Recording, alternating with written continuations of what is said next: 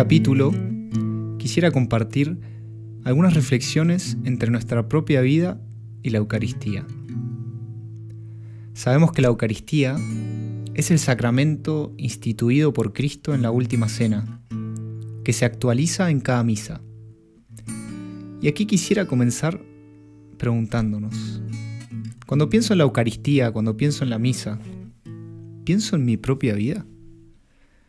Desde que comienza hasta que termina la misa, se plantea un intenso drama en las oraciones, en las súplicas, en los momentos de pedir perdón, de alabanza, de gloria. ¿Me veo dentro de ese drama? ¿Hace eco en mi interior lo que va sucediendo en la misa? ¿O son para mí simples actos rituales añejos que ya no tienen mucho que decirle al mundo actual? Creo que son preguntas fundamentales Preguntas que todo cristiano debería hacerse.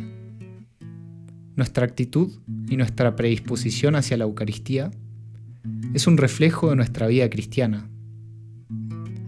Mi intención aquí es invitarte a descubrir que la Eucaristía no es solamente un acto ritual que nosotros realizamos como cristianos, sino que es el centro y culmen de nuestra vida, que está llamada a ser cada vez más eucarística. Por eso quisiera compartirte tres características de la Eucaristía que pueden iluminar nuestra vida y que pueden ayudar a comprender nuestra existencia como una existencia eucarística. En primer lugar, la acción de gracias. Sabemos que el término Eucaristía en griego significa acción de gracias. Ya eso nos abre a una dimensión fundamental y hermosa de la Eucaristía. Vamos a misa eminentemente a dar gracias. ¿Dar gracias a quién? Al Padre. Todo en la misa es una gran oración dirigida al Padre. Ahora bien, ¿por qué dar gracias? Quizás podríamos comprender la acción de gracias como agradecimiento por cosas concretas. Le damos gracias por mi casa, por mi perro, por mi abuelita, y eso forma una dimensión importante de la acción de gracias.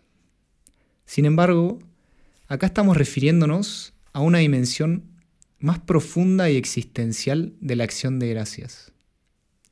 La Eucaristía nos enseña a entender toda nuestra vida desde la acción de gracias. Antes de la oración consagratoria, el sacerdote dice, levantemos el corazón. Y nosotros respondemos, lo tenemos levantado hacia el Señor.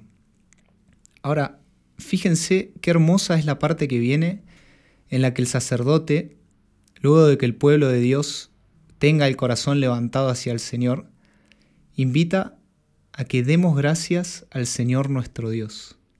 Demos gracias al Señor nuestro Dios. Y nosotros respondemos, es justo y necesario. Podríamos preguntarnos, ¿Por qué es justo? ¿Por qué es necesario vivir agradecidos a Dios? Porque como decía Santa Teresa del Niño Jesús, todo es gracia. Hasta lo más pequeño que vemos a nuestro alrededor es fruto del amor de Dios. Si voy perdiendo esta conciencia agradecida, mi vida poco a poco se va volviendo gris y amargada. Comienzo a creer cada vez más que me merezco las cosas, que no le debo nada a nadie, y pierdo de vista la realidad de don que permea todo lo creado. Otra dimensión eucarística sobre la que me gustaría que reflexionemos es la memoria. La Eucaristía es el memorial de la pasión y muerte y resurrección de Jesús. En la última cena, Jesús nos dice, hagan esto en memoria mía. Ahora bien, ¿por qué la memoria es algo tan importante para la liturgia y para nuestras propias vidas?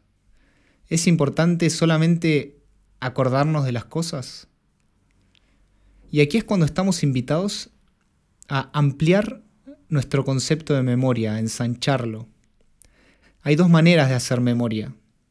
Está la memoria como el recuerdo de eventos, por ejemplo lo que hice ayer en la mañana, el primer juguete que me compraron, etc. Y por otro lado, está la manera a la que nos referimos aquí, que es hacer memoria en Cristo. Es una memoria capaz de actualizar y gustar los efectos de lo ya sucedido. Por eso en la misa, cuando hacemos memoria como cuerpo de Cristo, vuelven a suceder los grandes misterios de la vida del Salvador. El hacer memoria en Cristo brota desde la liturgia y se amplía a toda nuestra vida. Este tipo de memoria es la que nos va transformando y nos va haciendo ver nuestra propia historia personal y eclesial con una mirada reconciliada. Cuando hacemos memoria de todo lo que va pasando en nuestra vida, estamos invitados a hacerlo en Cristo, desde Él, desde su costado que es de donde emana la vida que purifica y va sanando nuestras heridas. La última característica que a veces perdemos un poco de vista en la Eucaristía es la acción del Espíritu Santo. Y aquí quisiera hacer un, un, pequeño paréntesis y que nos preguntáramos, ¿qué es lo espiritual para nosotros? Cuando hablamos de vida espiritual, ¿a qué nos estamos refiriendo? Desde mi experiencia, quizás podemos tener la tendencia a relacionar lo espiritual o la vida espiritual con todo lo relacionado a la oración, los actos de piedad, con rezar, con ir a misa, con estar en gracia. Y si todo eso va bien, significa que estoy bien espiritualmente. Y si bien eso es parte de lo espiritual, creo que cometemos un gran error relegando lo espiritual solo a los actos de culto o de oración. Cuando nos referimos a lo espiritual, estamos hablando simplemente de todo aquello que está informado por el Espíritu Santo. ¿La misa es una actividad espiritual? Sí. ¿Un partido de fútbol puede ser una actividad espiritual? Por supuesto. ¿Una charla con un amigo o una amiga es una actividad espiritual? Claro que sí. Nada escapa a la acción del Espíritu Santo. Y esto nos abre a un horizonte inmenso de posibilidades y a la invitación de que todo en nuestra vida esté en sintonía con el Espíritu de Cristo. Ahora bien, el Espíritu Santo habita en nosotros desde nuestro bautismo.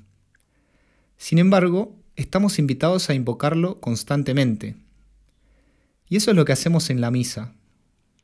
El Espíritu Santo está presente durante toda la misa desde el inicio hasta el final de la misa.